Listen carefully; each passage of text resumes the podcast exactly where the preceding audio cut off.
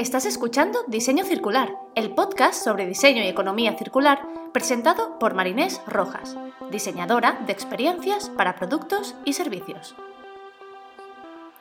En este espacio, Marinés junta su pasión por la creación de negocios con su amor por el planeta y el hacer las cosas de otra manera.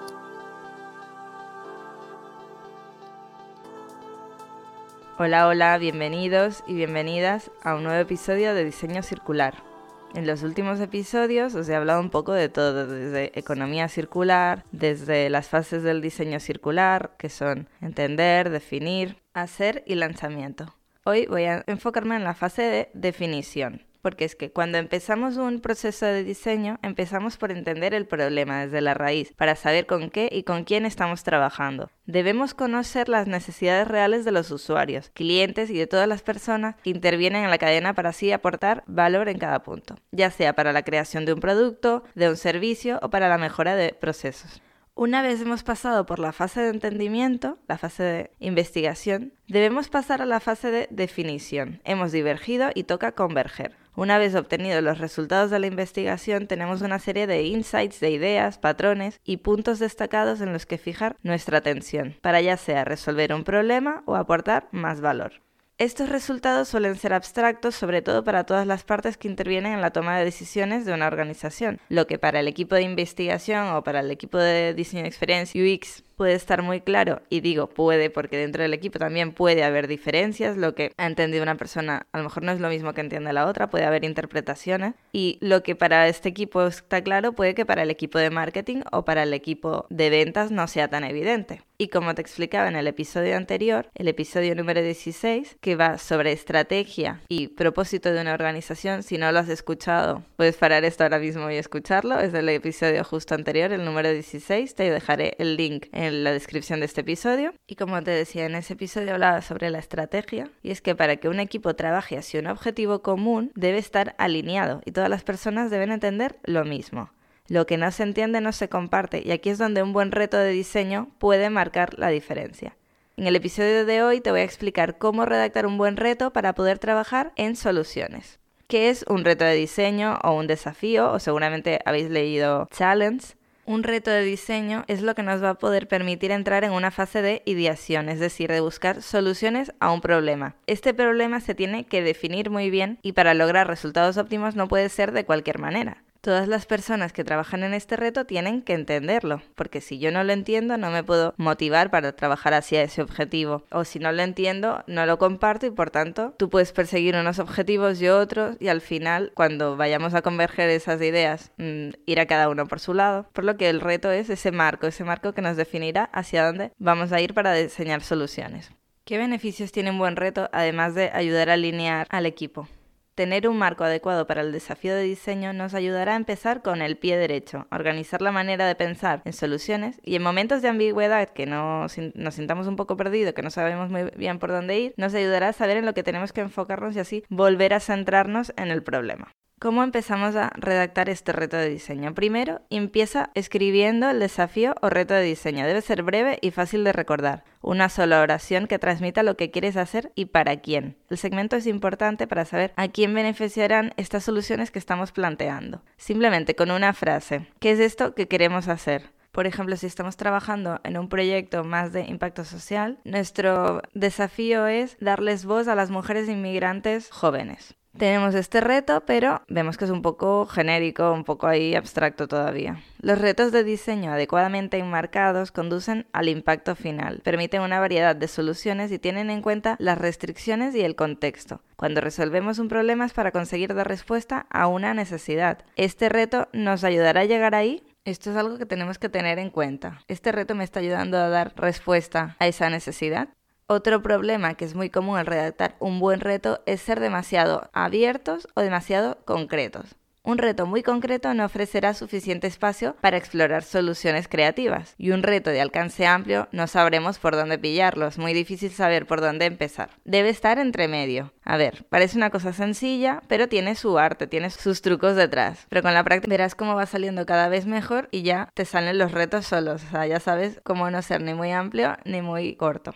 Por ejemplo, en el proyecto este que os estaba comentando, un reto demasiado amplio, demasiado abierto sería empoderar a mujeres inmigrantes jóvenes. Vale, ok, pero ¿de dónde? Jóvenes en Barcelona no es lo mismo que jóvenes en Estados Unidos, por ejemplo. Y vale, vamos a empoderarlas ¿cómo? O sea, dándoles voz, dándoles poder en el mundo laboral o en general en sus vidas. Es demasiado abierto. Otro ejemplo de un reto que es muy concreto sería empoderar a mujeres inmigrantes jóvenes de Barcelona a través de una plataforma web. Claro, aquí estamos cerrando muchísimo porque ya estamos dando casi que la solución. Estamos diciendo que va a ser una plataforma web y ya no damos cabida a la ideación, lo estamos cerrando mucho. ¿Por qué una plataforma web? Y si realmente lo que necesitan ellas es un proceso personal, algo de tú a tú y no a través de una plataforma digital, aquí estamos cerrando demasiado el reto.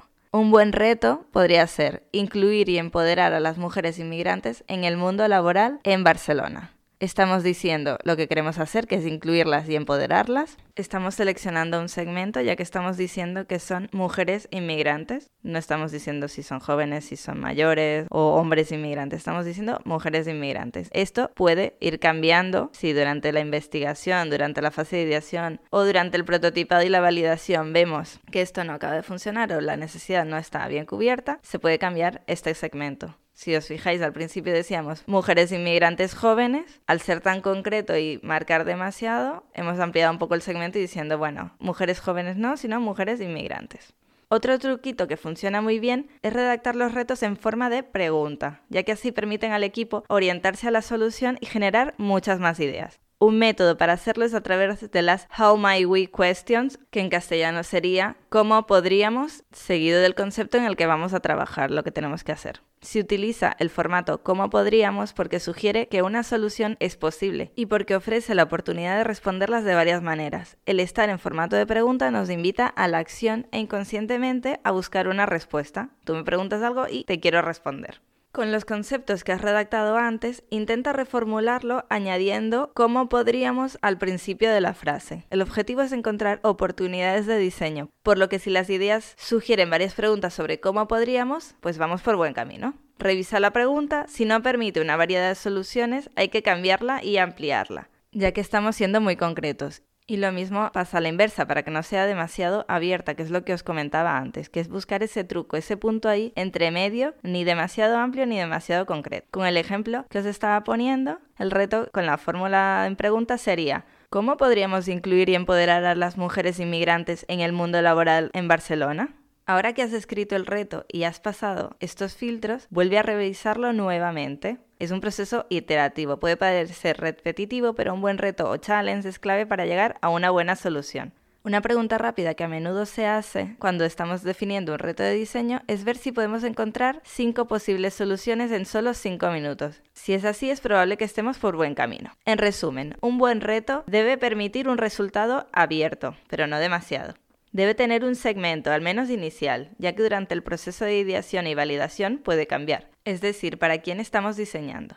El reto debe conducir hacia el impacto final, cuando resolvemos un problema es para conseguir dar respuesta a una necesidad. Este reto nos tiene que ayudar a llegar a ese objetivo. Este reto nos está ayudando. Y por último, el reto debe invitar a la acción, que esto lo conseguimos con la fórmula de pregunta, con el How might we question o cómo podríamos. Algunos ejemplos de retos serían, ¿cómo podríamos transmitir los beneficios de la economía circular dentro de una organización? ¿Cómo podríamos mejorar la experiencia de comprar alimentos de proximidad en las ciudades? ¿Cómo podríamos incentivar y motivar a los ciudadanos para que reciclen mejor los envases domésticos? ¿O cómo podríamos mejorar la conexión de los ciudadanos de Barcelona con la naturaleza? Si os dais cuenta, los retos son bastante amplios, pero también son concretos. Nos está diciendo Ciudadanos de Barcelona, conexión con la naturaleza, nos está diciendo el qué y nos está diciendo quién, sin que sea demasiado amplio, que no sepamos por dónde pillarlo, ni que sea demasiado concreto que ya nos esté dando una solución.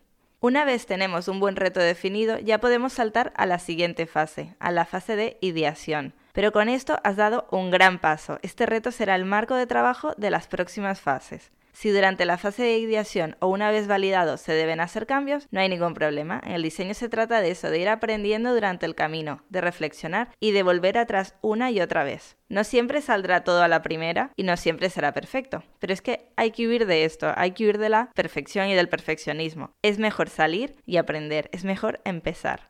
En los próximos episodios te explicaré cómo una vez teniendo este reto de diseño ya puedes empezar a pensar en soluciones. Y hasta aquí el episodio de hoy. Espero que te haya sido muy útil saber qué es un reto de diseño, para qué sirve y cómo un buen reto puede ayudarte a construir una buena base y alinear al equipo de hacia dónde se tiene que ir. Si te han quedado dudas sobre cómo definir un buen reto, quieres compartir algún ejemplo, hablar conmigo para una posible colaboración o simplemente pasar a saludar, yo estaré aquí encantada y no dudes de escribirme a hola.marinesrojas.com por LinkedIn o por Instagram, que también soy muy activa por ese canal, en mi cuenta arroba marinesrf. Si quieres saber más información de cómo he llegado hasta aquí, quién soy y qué puedes hacer tú, accede a marinesrojas.com. Y si te ha gustado, no olvides suscribirte, valorar el episodio. Tu feedback es bienvenido y me ayuda muchísimo a seguir aprendiendo, crecer y ofrecerte el mejor contenido. Me puedes escuchar a través de las principales plataformas de podcast como Apple Podcasts, Google Podcasts, Spotify, iBox y YouTube. Y recuerda, si la vida es circular, ¿por qué todavía pensamos de manera lineal? Nos vemos el próximo viernes. Un abrazo.